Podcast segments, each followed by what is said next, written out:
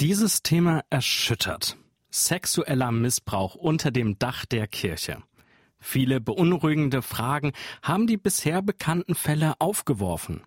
Einige beantwortet jetzt die Forum-Studie.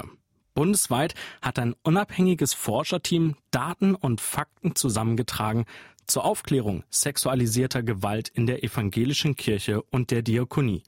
Im Auftrag der EKD, Seit 2021 arbeiten die Wissenschaftler an dieser Studie. Gestern wurde sie in Hannover der Öffentlichkeit vorgestellt.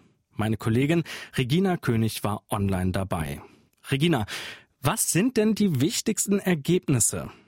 Ja, Michael, besonderes Augenmerk gilt natürlich der bangen Frage, wie viele Menschen wurden tatsächlich Opfer von Missbrauch unter dem Dach der Kirche. Bisher wusste man von 858 Fällen. Die Studie spricht jetzt, und Michael, ich sage jetzt wirklich die genaue Zahl, obwohl das sperrig im Radio ist, aber jeder Mensch, der hinter dieser Zahl steckt, der hat gravierende soziale und psychische Folgen sein Leben lang. Also die Studie spricht jetzt von 2225 Betroffenen Betroffenen und von 1259 Beschuldigten. Die Mehrheit der Missbrauchsopfer war unter 14 Jahren alt und überwiegend männlich. Das ist offenbar nur die Spitze des Eisbergs. Ja, und der Leiter des Projekts, Professor Martin Watzlawick von der Hochschule Hannover, drückte das noch drastischer aus. Diese Zahlen seien die Spitze der Spitze des Eisbergs. Denn es gab vehemente Probleme bei der Zuarbeit.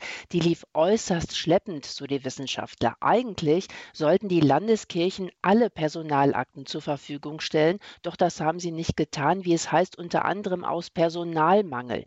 So konnte das Forscherteam nur die Disziplinarakten durcharbeiten.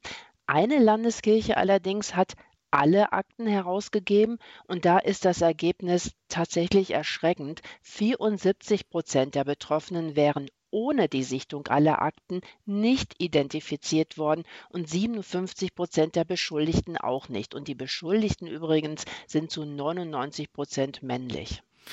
Und wenn man jetzt spekulativ diese Daten hochrechnet, ja, dann könnte es sein, dass es im Raum der evangelischen Kirchen und der Diakonie mehr als 9300 Betroffene gibt und 3500 Beschuldigte. Übrigens, bei einer ähnlichen Studie über Missbrauch in der katholischen Kirche lief dieser Prozess besser. Alle Bistümer haben damals alle Personalakten offengelegt. Das waren 38.000. Lange Zeit stand ja die katholische Kirche im Fokus beim Thema sexualisierte Gewalt. Erst später wurden auch Missbrauchsfälle in der evangelischen Kirche öffentlich. Was sagen die Forscher zum Umgang der EKD mit den Betroffenen? Ja, da gibt es kein Lob. Obwohl schon 2010 Fälle sexuellen Missbrauchs öffentlich wurden, hat sich die EKD erst seit 2018 systematisch mit diesem Thema auseinandergesetzt. Und bis heute reagiere die Kirche in fast allen Fällen reaktiv. Sie ginge nicht in die Offensive, zum Beispiel bei der Suche nach weiteren Betroffenen. Zudem fühlten sich Betroffene, so die Wissenschaftler, immer noch häufig als störendes Gegenüber mit unangenehmen Forderungen. Kamen bei der Präsentation der Studie denn auch Betroffene zu Wort?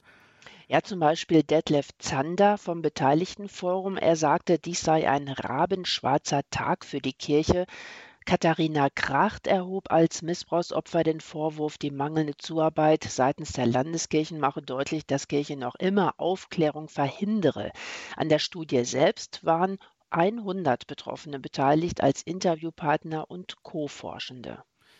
Die Veröffentlichung der Forumstudie setzt keinen Schlusspunkt, sondern einen Doppelpunkt. Was ist jetzt dran in den einzelnen Landeskirchen, Gemeinden und Diakonieverbänden?